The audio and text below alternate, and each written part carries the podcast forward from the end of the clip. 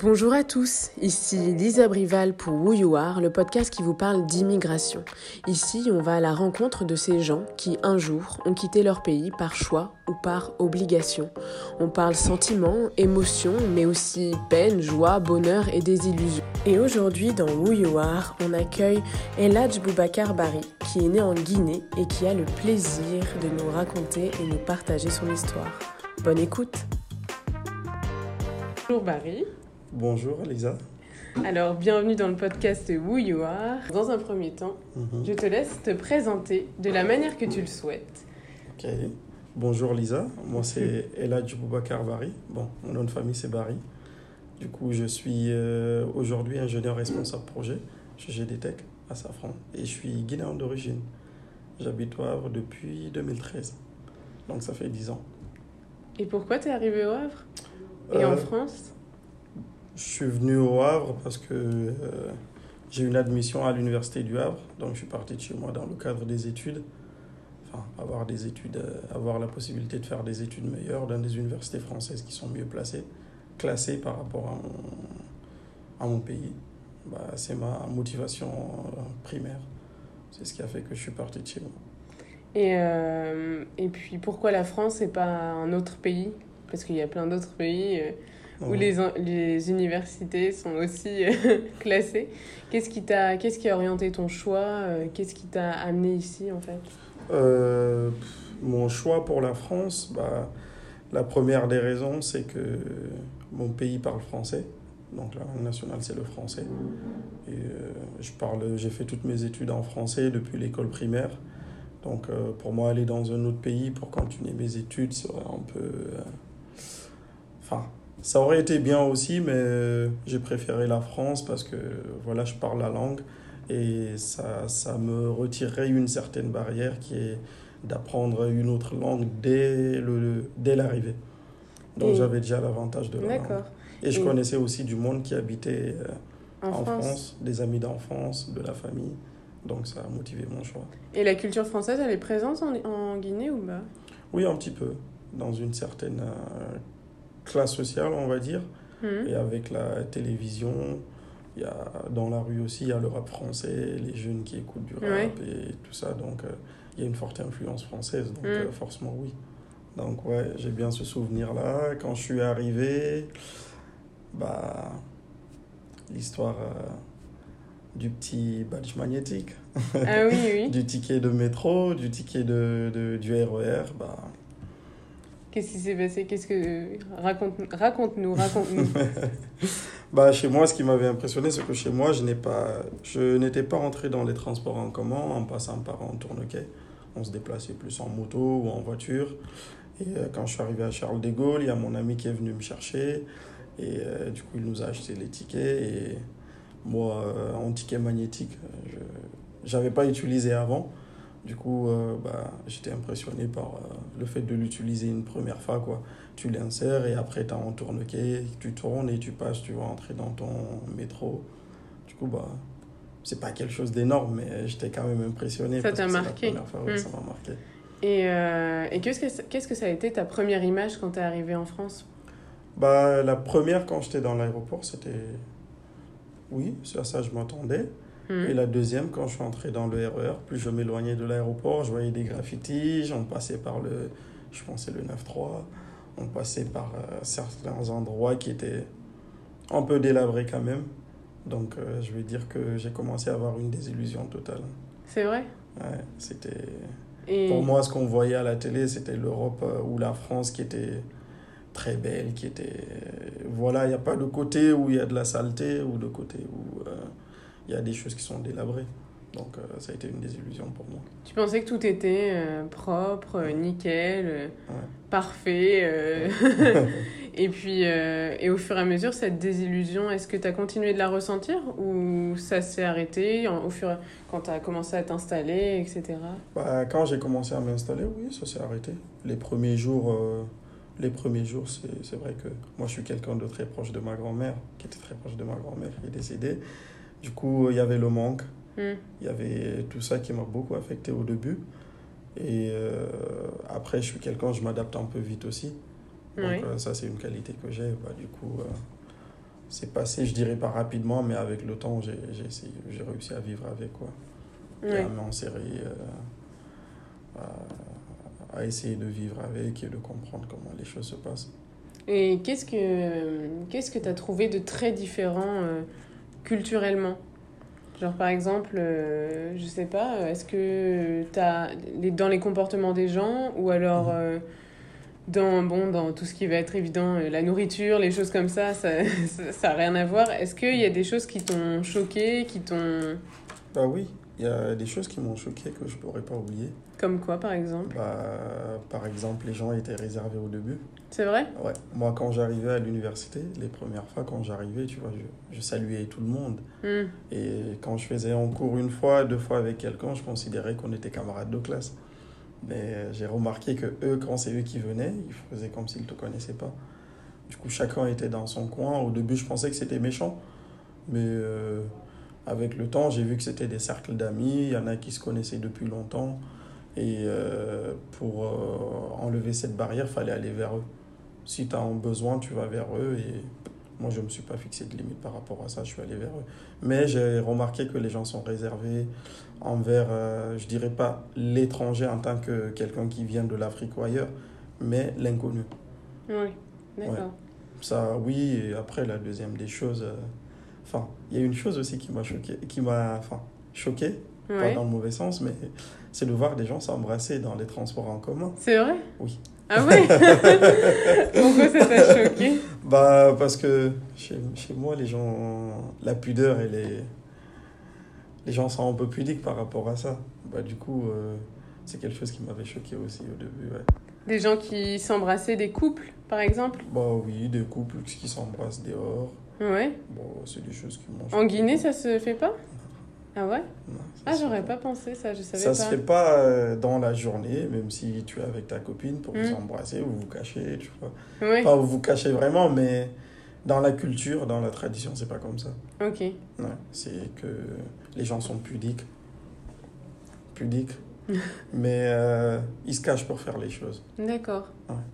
Et, euh, et aujourd'hui, cette pudeur, toi, aujourd'hui, tu l'as toujours, cette pudeur euh, Oui. Ou, enfin, en t'adaptant euh, à la France, est-ce que ça a évolué chez toi? Est-ce que tu te sens moins pudique? Est-ce que, par exemple, demain, tu es en couple, tu, tu vas pouvoir librement embrasser ta compagne dans la rue? Ou alors c'est encore euh, quelque chose qui... Enfin, non, ça se fait pas pour toi? Non, pour moi, c'est. En fait, on peut, on peut s'intégrer, mais il y a de ces choses euh, avec lesquelles on a été éduqué, avec lesquelles on a grandi, parce que moi, je suis pas venu ici euh, très jeune. Je suis arrivé à 19 ans, 20 ans. Hmm. Donc, du coup, j'avais déjà eu une certaine éducation, j'avais déjà été forgé. D'ailleurs, c'est ce qui m'a aidé à mon intégration ici. Donc, il y a de ces choses, tu peux pas les enlever. Parce que, C'est tes valeurs, en fait. ouais, ce sont tes valeurs. Hmm. Comme on dit, pour savoir où tu vas, il faut savoir déjà d'où tu viens. Donc, euh, cette partie-là, c'est des choses qui sont. Je dis pas que quand une autre personne le fait, ça va me déranger. Non, Non, non, bien sûr. pas du tout, ça me dérange pas, sincèrement. Mais moi, j'ai du mal à le faire. Hmm. Ouais. D'accord. J'ai vraiment du mal à le faire. C'est vrai, ça, ça, ça te gêne. ouais, je suis gêné après. Du coup, le, le French kiss, euh, ouais, le fameux French kiss. euh, ouais. euh, non, pas possible. Du moins, pas devant tout le monde. Ouais, pas devant tout le monde. Ça Sinon, reste- Dans ta zone d'intimité. Ouais, c'est ça. Et est-ce qu'il y a d'autres choses euh, qui t'ont qui t'ont un peu surprise, un peu chamboulée euh, de ce type-là euh, quand t'es depuis que t'es ici en fait? Bon là après ça fait longtemps, ça fait 10 ans Ça fait donc 10 ans euh, maintenant, donc euh, non. Ou peut-être que je m'en rappelle pas, mais pas particulièrement, mis à part le fait que j'étais nostalgique au début, le fait d'être choqué de voir les gens qui étaient réservés, ouais. Après euh, le fait de voir les gens s'embrasser un peu partout. Ça- C'est marrant parce que tu vois d'un côté tu dis que les gens sont réservés Mhm. Et de l'autre côté bon ça c'est pas pareil d'être Ouais. réservé et pudique Ouais. mais euh, et d'un autre côté les gens vont pas avoir de mal à s'embrasser tu vois devant euh, Ils sont, ils, ils sont devant tout le monde, mais par contre, euh, communiquer et faire preuve de sociabilité, Ouais, c'est c'est plus compliqué. C'est plus compliqué pour les gens ici. C'est ce que Contrairement à, à la Guinée, où À les gens vont être... sociabilise très facilement, mais ils restent pudiques quand même. d'accord. Ouais. En fait, ils, gardent une certaine distance euh, ou alors c'est vraiment quand, ça, ça- quand c'est dans la sphère familiale, personnelle, ça reste Oui, c'est ça. Quand c'est vraiment familial, personnel, personnel, ça reste euh, personnel. personnel, quoi. Ouais. Les gens sont plus cachés, sinon, Et, sinon euh, au niveau sociabilité, c'est- oui. ouais. Ça, il n'y a pas de problème. Les gens... Et, euh, et aujourd'hui, est-ce que tu te sens intégré euh, en France? Tu te sens, tu, tu te sens intégré, bien, heureux Bah, je sais pas, intégrer, ça dépend de la définition qu'on donne au mot. Ouais. Parce que pour moi, c'est un peu complexe de dire intégrer ou pas. Je pense que toute personne, quand on arrive dans un nouvel environnement, Mhm. on doit faire euh, de manière à comprendre comment ces personnes-là vivent Ouais. et essayer de ne pas déranger. Et quand on dure dans un endroit, je pense que obligatoirement on s'imprègne de ce qu'il y a dans cette société. Donc forcément, tu vas suivre le mode de, de vie et c'est pas quelque chose de très compliqué à moins qu'on le refuse. Donc moi, je pense qu'au bout de 10 ans, passé ici en France avec tous les amis que j'ai eus, avec euh, les événements sportifs que j'ai faits, les différents événements à la fac, les enseignements que j'ai faits, je pense que oui, j'ai ma place. euh, Enfin, je me sens intégré dans le sens où. euh, dans la simple définition du mot intégré. Ouais. Et dans la définition euh, plus compliquée, parce que euh, là, quand on t'écoute, on a un peu l'impression qu'il y a une autre, euh, une autre facette. Non, c'est pas qu'il y a tu- une autre facette, parce que ça dépend de la définition de l'intégration. Par exemple, quelqu'un, toi, quelqu'un peut me dire, euh, quand tu es intégré, c'est quand tu suis les lois, les, les mœurs et Mm. les manières de vivre de cette société. Tu fais pas de choses qui dérangent cette société. Et une autre personne va me dire, bah pour être français, il faut que tu essayes de faire comme les Français. Le cochon, ça te dérange pas. Telle chose, ça te Mm. dérange pas, tu vois. Mais euh, tu vois, ça, c'est pourquoi je te dis, ça dépend Mm. vraiment de la définition du mot intégration. Tu vois. D'accord. Dans le sens où je me- je m'identifie à cette société, mais aussi j'ai des choses que je n'aime pas. D'accord. Je, je, je veux pas. Qui ne vont pas avec ton, Ouais. Ton, enfin tes valeurs en fait. Oui, c'est ce qu'on disait tout Avec à l'heure, oui, ça. c'est ça. Donc, dans le vrai sens de l'intégration, oui, je me sens Mm. intégré. Il n'y a pas de Et problème. tu te sens bien? Oui, je me sens Ouais. bien. ouais. Et euh, Je me sens bien aujourd'hui, oui. hmm, parce que tu l'as pas, tu t'es pas toujours senti bien? Au début, c'était très difficile. Et surtout quand j'étais à l'université avec des moments d'examen où il fallait aller travailler pour payer ses études, c'était compliqué. c'était compliqué. Tu suis un cours jusqu'à, je sais pas moi, tu suis le cours jusqu'à 16h, 17h. Ouais. Tu vas travailler jusqu'à 23h pour payer tes études. À ces moments-là, tu te dis, euh, là où j'étais chez moi, j'étais chez mes parents, je dormais chez eux, Mm. je me souciais pas de la nourriture. Donc oui, ça, c'était des moments difficiles. T'as fait ça pendant combien de temps? Toutes mes études, Toutes tes études? doctorat. Tu travaillais, euh, tu faisais quoi à côté? Euh, le premier job que j'ai eu, qui m'a d'ailleurs beaucoup marqué, Ouais. j'étais livreur de pizza. C'est vrai? Ouais. T'étais. J'étais Pizza Yulo et Ah je ouais? livrais aussi des pizzas, ouais. Ah, c'est fou ça. C'était chez Pizza Hut au rond-point, mais ils ont fermé depuis T'étais aussi pizzaiolo Tu faisais aussi les pizzas? Ouais, je faisais les pizzas et je livrais aussi. Donc Ah ouais. euh, on alternait avec les... Parce que c'était un job étudiant, mais agent polyvalent. Ok. Du coup, euh, on restait en, en magasin Et on allait livrer aussi. Ah oui, c'est. Ça devait fait être ça. euh, intense quand même. Oh, c'était intense, mais bon, Ouais. ça allait quoi, faut travailler. Moi, mon père m'a habitué à travailler depuis le bas âge, donc euh, C'est vrai? Tu travaillais aussi en Guinée? Oui, je travaillais. C'était pas forcé. Non. Je suivais mon père parce que voilà. Ouais, ouais, non, mais bien sûr. Ouais, mon père, il avait des, il a des épiceries. Du coup, je Ouais. le suivais tout le temps. Bah, Tu l'aidais. euh, ouais, je l'aidais à décharger, charger, remplir les rayons, tu vois, des choses comme ça. Du coup, c'est pas quelque chose qui m'a beaucoup fatigué quand je suis arrivé. Mais mentalement, hmm. la famille très loin, tu assumes tes cours, tu vas assumer aussi l'argent, c'était un peu complexe. Ouais, du coup, j'ai fait ça, livreur de pizza, j'ai terminé, j'ai fait agent de sécurité. Et après, j'ai travaillé chez Jiffy en tant que caissier et vendeur en rayon.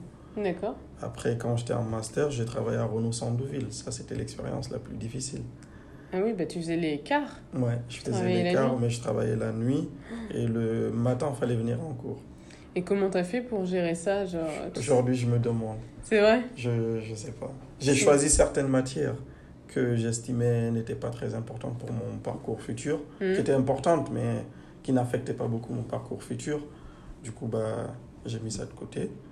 Je venais juste aux examens pour avoir une petite note, pour ne pas être défaillant, et je donnais tout dans les matières principales. D'accord. Du coup, j'ai fait ça pendant 5 mois, je pense, à Renault Centreville. Mhm. J'ai mis un peu d'argent de côté. J'ai fini mon Master 1. Master 2, j'ai pas travaillé. Enfin, si, j'ai travaillé que à Jiffy, samedi, dimanche. Ouais. Et après, quand j'ai commencé la thèse, euh, j'étais un peu payé. Bah oui, du coup. Du coup, ça allait. Donc, les moments difficiles, ce sont ces moments-là. Mhm. Ces moments-là, c'était vraiment difficile. Mais après, pour moi, Et, ça reste euh, une expérience. Bah oui, là, ça, Ouais, c'est- ça endurcit. Et ça puis, tes parents en Guinée, ils pouvaient t'aider ou pas financièrement ou tu as dû assumer tout tout seul?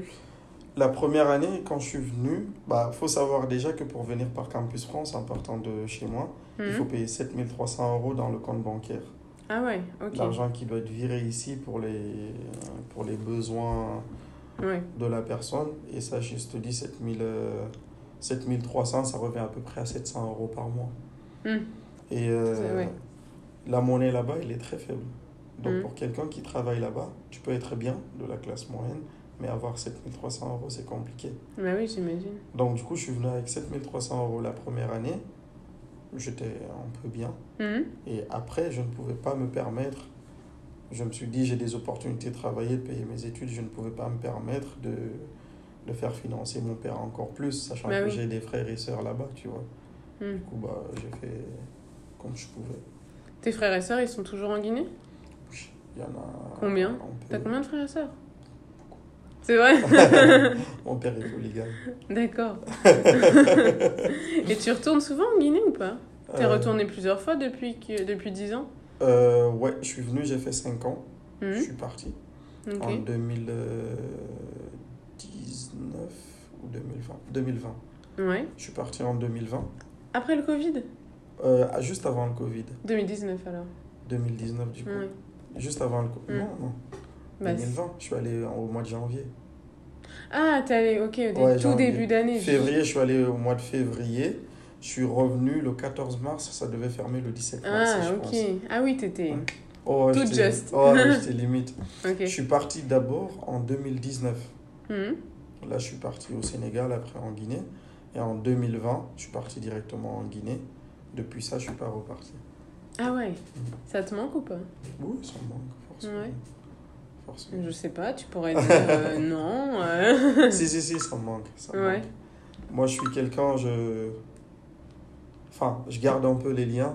Du Mhm. coup, euh, mes amis du collège, du lycée, il y en a beaucoup avec lesquels je garde le- les liens. T'es souvent en contact avec eux? Oui, on Ouais. est souvent en contact et. Ouais. C'est pas a- trop difficile de garder le lien? Au long terme? C'est difficile. Dans deux sens. C'est difficile dans le sens où. euh, Enfin, moi, dans mon cas, je suis quelqu'un. Enfin, je suis comme ma mère. hein. On aime trop garder les liens. Quand Ouais. on se lie d'amitié avec quelqu'un, quand c'est sincère, on garde. Hmm. Tu vois? Et sur le long terme, c'est vrai que c'est difficile parce que quand tu es très occupé et que tu n'envoies pas de message ou quand tu n'envoies pas de message, les gens se disent Ah oui, tu n'envoies pas, tu écris pas et ça, l'amitié, ça s'estompe. Mais euh, moi, j'ai la chance, les amis que j'ai là-bas, en général, même si on fait un an, deux ans sans parler, le jour où on se reparle, c'est comme s'il ne s'est rien passé. Oui. C'est comme si on s'était vu hier. C'est la vraie amitié, ça. Oui, du Mm. coup, bah, c'est les gens avec lesquels euh, j'étais. On a fait des bêtises au collège, au lycée, donc. euh, oui, c'était des gens Ouais. vraiment très proches, quoi. ouais, c'était des amis proches, ouais. Il y a la famille qui me manque beaucoup, mais bon, Mm. c'est.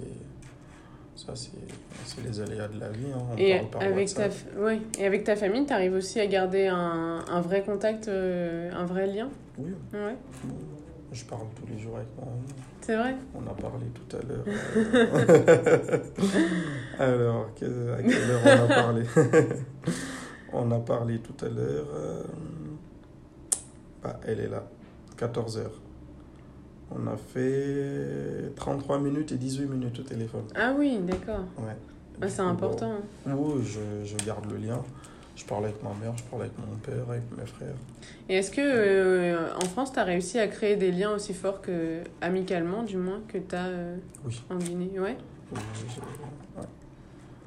J'ai eu des liens très forts aussi avec des amis, notamment pendant la thèse Oui. ou euh, même pendant les études. Ouais, j'ai eu des amitiés. Hmm. J'ai eu beaucoup, beaucoup d'amitiés. Enfin, qui sont d'autres origines. Hein, Bah oui, oui. qui sont, sont- euh, là, j'ai des amis qui sont guinéens, avec qui je m'entends super bien. Avec eux, ça se fait, je sais pas, de manière plus simple. Oui. Parce que on vient du même Il y endroit. a le sentiment d'appartenance aussi. Ouais, exactement. Hmm. Et euh, d'autres amis qui sont soit des Français ou des Algériens ou euh, d'origine algérienne, des. Français ou des Français français, tu vois. Et hum, est-ce que là, tu, tu dirais que tu as trouvé ta place en France? Tu veux rester. Enfin, tu, euh, tu te projettes à l'avenir ici aussi ou, ou pas? Si. Ou tu retournerais en Guinée ou tu vas peut-être aller ailleurs euh, Je sais pas. Bah, ça dépend de. Enfin, en France, oui, je veux bien euh, m'établir en France. Ouais. Résidence peut-être euh, principale, mais ça ne m'empêchera pas de bouger. Non, c'est sûr. Ouais. Du coup, euh, je pense que oui, ça sera Guinée-France. Guinée-France et. Ça dépendra vraiment Mm. de l'avenir professionnel que j'aurai. Oui, bien Ouais. sûr. Et euh, c'est quoi un peu. Enfin, qu'est-ce que c'est toi ton avenir professionnel? T'aimerais faire quoi? C'est quoi tes projets? Tes objectifs? Travailler à l'international. Ouais. ouvrir une boîte euh, qui pourra enfin qui pourra œuvrer en Guinée dans mon pays Mhm. d'origine pour essayer d'aider un petit peu si jamais je vais dans la construction d'une école ou euh, quelque chose qui s'approche un centre de formation qui s'approche de ça créer des bourses qui permettraient à des jeunes de là-bas ou euh, à des jeunes filles de là-bas de venir ici et d'avoir une certaine expérience de voyager parce que en Guinée, il y a vraiment du talent. Les jeunes ont du talent. Mais euh, il n'y a pas de répartition en termes de bourse ou en termes d'aide. Tu vois Donc tu peux avoir le talent, avoir l'intelligence, mais ne pas avoir la chance de partir. Ne pas avoir l'opportunité. L'opportunité. Ouais, il y a beaucoup de. il Y a, je dirais, je dis pas que je suis la personne qui va venir sauver, Non, mais, bien sûr. c'est Oui, juste oui. que moi, ce que je pense comme projet, euh, projet personnel, c'est de réussir à avoir soit une petite école ou avoir euh, un centre de formation dans lequel il y aura des bourses au mérite Hmm. et avoir un partenariat avec soit des laboratoires ici ou euh, des universités pouvoir faire des... qui viennent en stage, qui repartent, qui essaient de voir un petit peu comment ça se passe. Ah, c'est un beau projet, ça. Ça permettrait aussi de vraiment créer un échange entre les deux pays. Quoi. Ouais, ça, bah, ça rejoint le cadre de notre euh, interview parce que Mm. euh, ça va toucher un peu euh, la migration des peuples Oui. ou des populations parce que moi je pense qu'entrer en contact avec euh, une autre population différente de la, de la sienne, c'est déjà une école Oui. parce que tu apprends beaucoup de choses. Hmm. Déjà le fait d'apprendre la langue, c'est une richesse. Chaque langue a ses spécificités Hmm. et euh, ses avantages et autres choses aussi. Et la deuxième des choses, la culture. Quand tu apprends la culture d'une autre personne, ça, ça devient une richesse.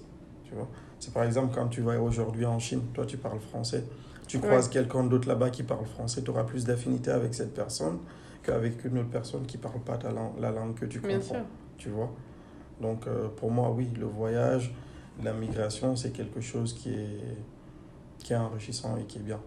Hmm. Et je dis surtout ça parce que pendant ma thèse, j'ai fait un Erasmus en Allemagne, Ah oui, d'accord. ouais, où j'ai fait 4 mois.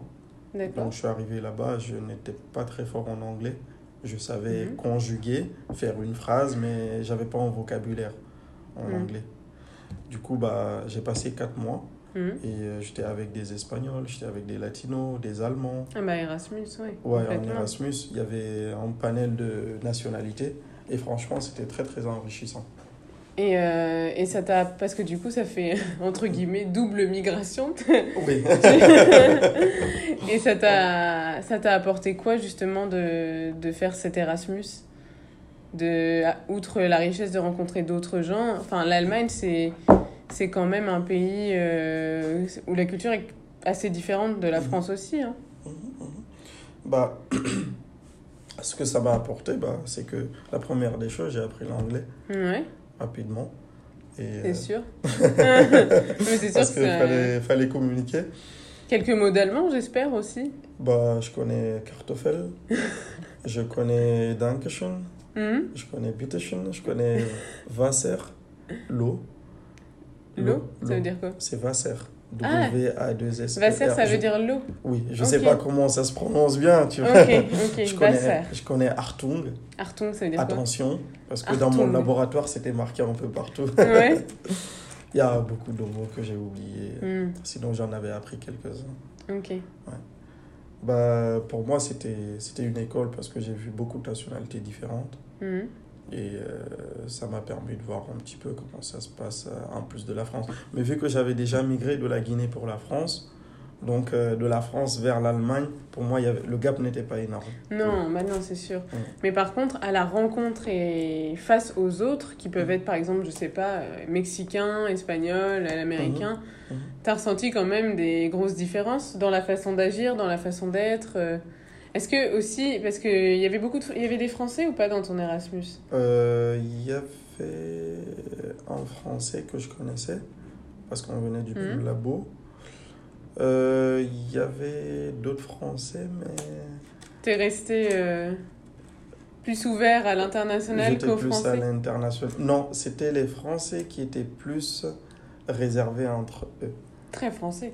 Je suis ça. je suis désolé de le dire, mais Ah non, mais c'est vrai. il y avait des groupes de Français qui étaient tout le temps ensemble. Hmm.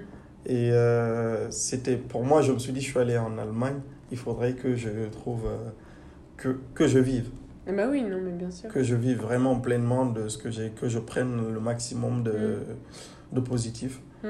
Bah, du coup, je me suis, euh, je me suis ouvert aux autres nationalités. Ils étaient très très aussi euh, accueillants. Hmm. Et euh, j'avais connu même des Égyptiens. J'avais jamais rencontré de ma vie C'est vrai? d'Égyptiens, ouais. Ah, Moi non plus, je crois pas. Bah, j'en ai rencontré là-bas et franchement, c'était c'était cool. Encore une culture totalement différente aussi. Une culture totalement différente, mais j'ai retrouvé chez eux des choses que j'ai chez moi en Guinée. Comme quoi, par exemple? Bah, comme euh, cette fameuse pudeur dont je te parlais. Ah oui? Ouais. Et euh, enfin, beaucoup de choses. D'accord.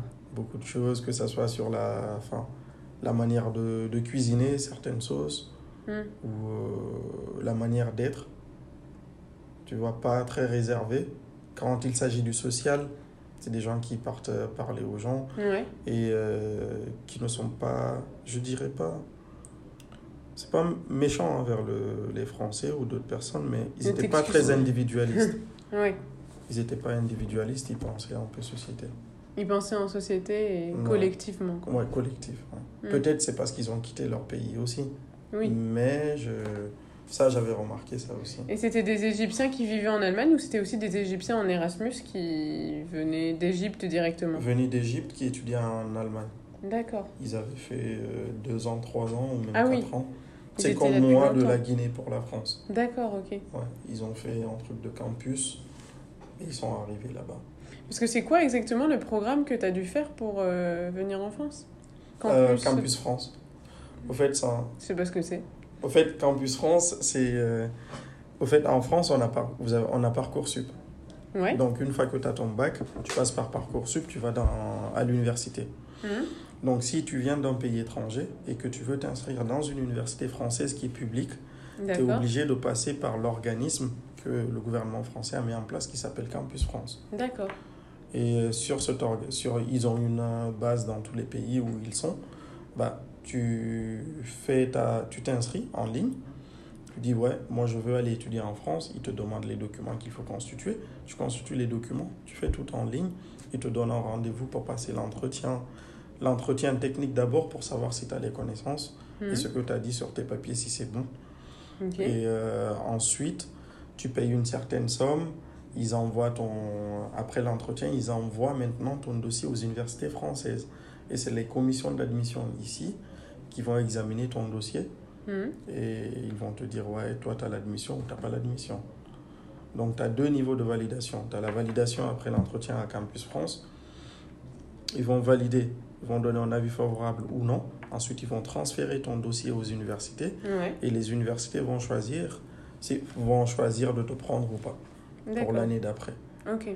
Donc du coup, euh, ça se passe comme ça. D'accord. Et une fois que tu as l'admission, ils vont t'envoyer une notification. Avec cette notification, tu prends rendez-vous à, à l'ambassade pour Mhm. prendre le visa. Ok. Et ensuite, tu viens avec un visa long séjour, un an. Tu passes tes études et tu renouvelles. Après, on te donne un titre de séjour qui te permet de faire tout ce que tu veux. C'est comme la carte d'identité, Ouais. mais pour étrangers. Et aujourd'hui, tu es toujours euh, avec un titre de séjour ou tu as fait la Ouais. demande de nationalité? J'ai fait une demande de nationalité depuis 2020. Ouais. J'ai passé l'entretien en avril. avril 2023. Trois ans plus tard. Ouais, trois ans plus tard. Et là, j'attends. Normalement, il m'avait dit dans six mois, j'aurai une réponse. Ok. Mon dossier au ministère et j'attends. Mais sinon, j'ai un titre de séjour, passeport Mm. talent chercheur. Et, euh, Et tu fais tout avec, quoi. Oui, bah, je sais. Tu- Ouais, ouais, ouais, j'imagine. Ça change rien en fait. Ou Ouais, très si- peu de choses. Oui, si tu as le passeport, tu as plus de. Enfin, tu as plus de.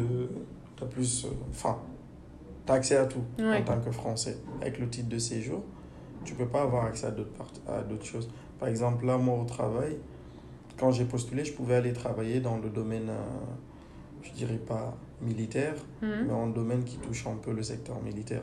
Mhm. Et vu que je suis étranger, je n'ai pas le passeport français, j'ai été redirigé vers le civil. D'accord. Tu vois, donc il y a des secteurs stratégiques où tu ne peux pas y aller si tu n'as pas le passeport. Ok. Ouais, mais si tu as le, le titre de séjour, tu, tu peux avoir un travail, tu peux faire tout ce que tu veux. Moi, tout ce que j'ai fait pendant les voyages, Mhm. je suis parti en tant qu'étudiant français là-bas, c'était Mhm. avec mon titre de séjour.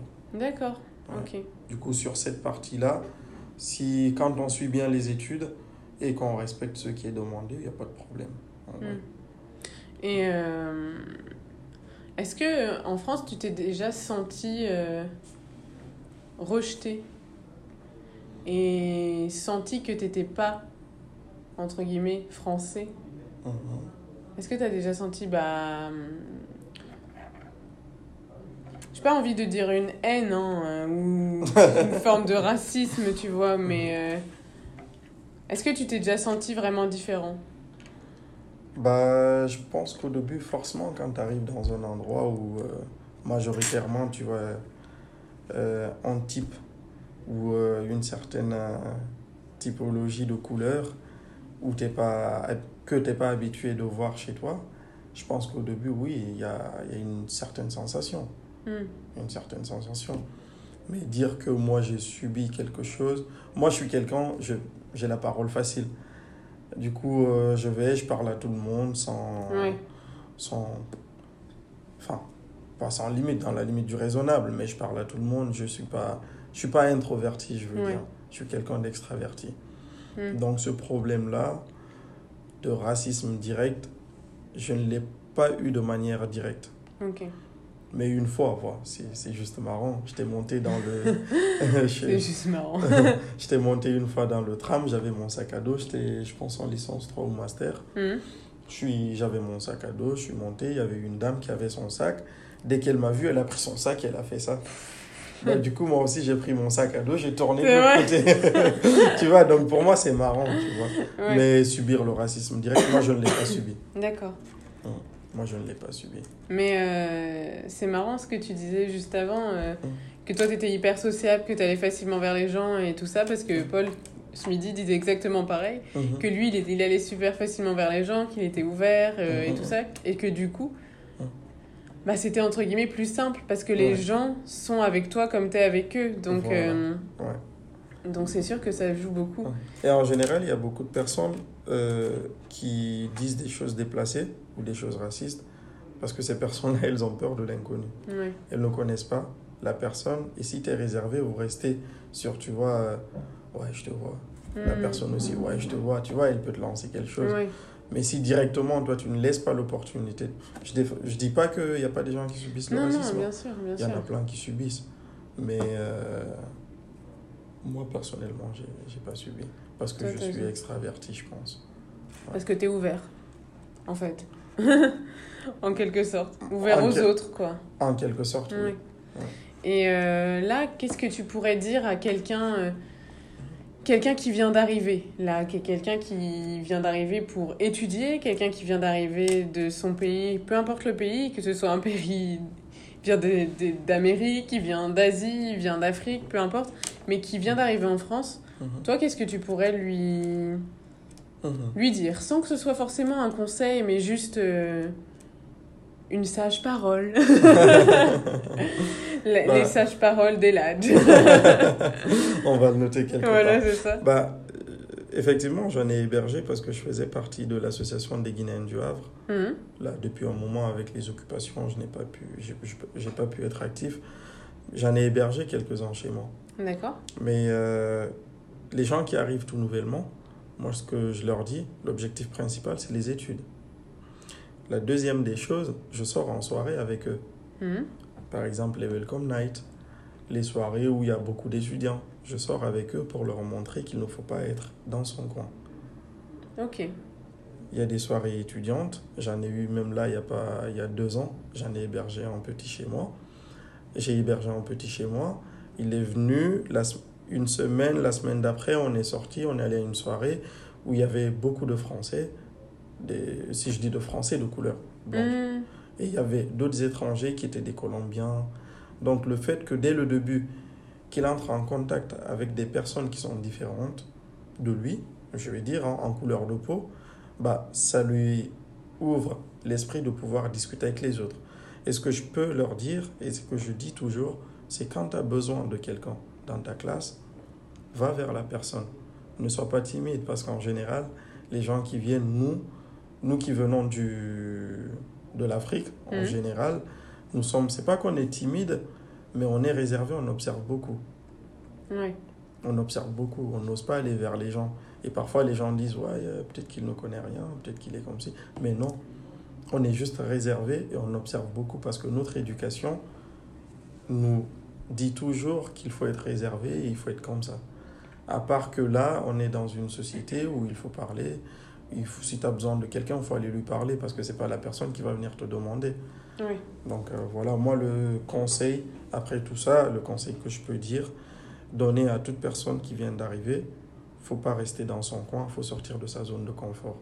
Aller parler aux gens, aller aux événements sportifs où il y a beaucoup de personnes, aller au Welcome Night, c'est pas parce qu'on va à une soirée ou au Goodbye Night, c'est pas parce qu'on va à une soirée étudiante qu'on va louper son année. Oui, Donc tout ce qui est organisé au sein des universités où ça ramène beaucoup d'étudiants, une mixité de personnes, il faut y aller. Hum. Et toi, qu'est-ce qui t'a aidé euh, quand tu es arrivé justement à, euh, à t'intégrer? Quand je suis arrivé, j'ai un ami qui habitait dans mon quartier, hum. des gens en Guinée que je connaissais, qui est venu un an avant moi au Havre. Ok. Donc du coup, il avait fait des amis. Ah oui, Et quand je suis arrivé, il m'a présenté à beaucoup de ses amis on sortait ensemble. Et quand on sortait avec ses amis, c'était fluide parce que je suis quelqu'un qui parle beaucoup. Hmm. Il avait ses amis, mais du coup, à la fin, c'est devenu mes amis. Il y a des gens jusqu'à maintenant, on garde contact et euh, on parle tous ensemble. Hmm. Parce que euh, il pouvait m'emmener là-bas et que je me mettais comme ça timide, sans parler aux gens. Ça allait passer, mais c'est lui qui m'a aidé à vraiment euh, me, me dé m'intégrer pour la première fois ici. D'accord. Et, euh, et tu disais juste avant, et après, euh, ce sera notre dernière question pour aujourd'hui. Tu disais que toi, ton éducation, elle avait été vraiment différente. Euh, tu disais que toi, dans ton éducation, tu avais appris certaines choses. Et qu'est-ce que tu vois de différent vraiment dans ce que toi, tu as appris par rapport à ce que tu peux voir ici dans la vie de tous les jours et comment peuvent être éduqués mhm. les gens? En France bah, C'est large hein, comme question, mais... Euh, c'est aussi prétentieux si je me lance à répondre sur ces mais questions. Mais non, non, c'est pas prétentieux, c'est juste pour, euh, pour expliquer les différences, tu vois. Mhm. C'est pas... Le but n'est pas de dire... Alors nous en Guinée, mais plus de dire, tu vois, euh, comment ça se passe en fait, qu'est-ce qui, qu'est-ce qui toi, t'as t'as vu comme vraiment comme différence parce que t'en parlais juste avant C'est pour ça ça m'a un peu interpellé. Bah, je vais juste prendre un, seul petit exemple. Bah, par exemple, je en Guinée, si j'ai... Enfin, peut-être ça, ça se passe pas chez tout le monde, peut-être ici, hein, hmm. mais euh, je dirais pas que c'est un respect religieux envers les parents ou autres, mais t'entendras jamais quelqu'un euh, répondre à son père euh, dire ta gueule ou des choses comme ça. Ah oui, Et ici, dans la rue, j'en ai vu plein. c'est vrai? Peut-être c'est, tu vois, Oui, peut-être oui, c'est bien une sûr. certaine frange de la société, tu vois. Oui, Mais, euh, ou prendre, ou quand tes parents prennent de l'âge, tu les mets dans un foyer. Moi, chez moi, c'est pas comme ça.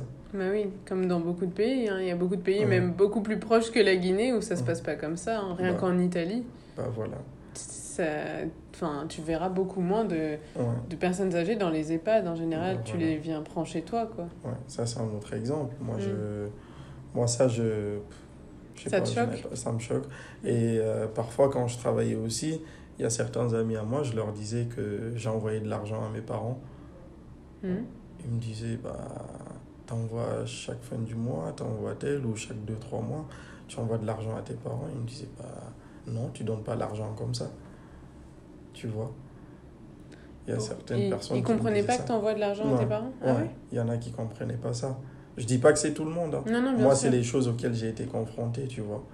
Hmm. Et euh, c'est, entre autres, c'est des choses qui me reviennent en tête tout de suite Hmm. dans la différence. D'accord. Ouais, c'est... Et si tu devais euh, choisir un mot pour... euh, c'est c'est peu, un mot. pour définir... euh, pour définir en gros ton immigration. Si tu devais choisir un mot pour définir ton expérience de l'immigration. Un seulement. Ouais. Apprentissage. Apprentissage. Ouais. Pourquoi? Bah, parce que moi, le fait de bouger, euh, ça a été une grande école pour moi. Hmm. Du point de vue euh, éducation, donc quand on part sur l'école, sur les études, enfin aujourd'hui je suis docteur, donc euh, pour moi ça a été d'une grande, euh, ou peut-être je vais changer le mot, je vais dire richesse. Le fait de voyager, bah, j'ai eu une euh, richesse, je dirais pas, je suis très intellectuel déjà, j'ai un doctorat. Et euh, de deux, apprendre à vivre avec d'autres sociétés, parce qu'il ne faut pas oublier que la chose la plus complexe au monde, c'est les relations humaines. Et plus, tu, plus tu rencontres de gens, plus tu vois comment les gens vivent, et tu apprends à affiner comment traiter avec d'autres personnes. C'est, pour moi, c'est ça. Ça, c'est un très beau mot de fin. Bah, merci, beaucoup. Marie. De rien, merci à toi. Merci beaucoup à Eladj de nous avoir partagé son parcours, de nous avoir partagé son histoire et sa façon d'avoir vécu son immigration, ou plutôt ses immigrations. J'espère que ça vous a plu, j'espère que vos fêtes se sont bien passées, que vous démarrez l'année avec motivation et dynamisme et je vous souhaite à toutes et à tous une belle journée. À bientôt!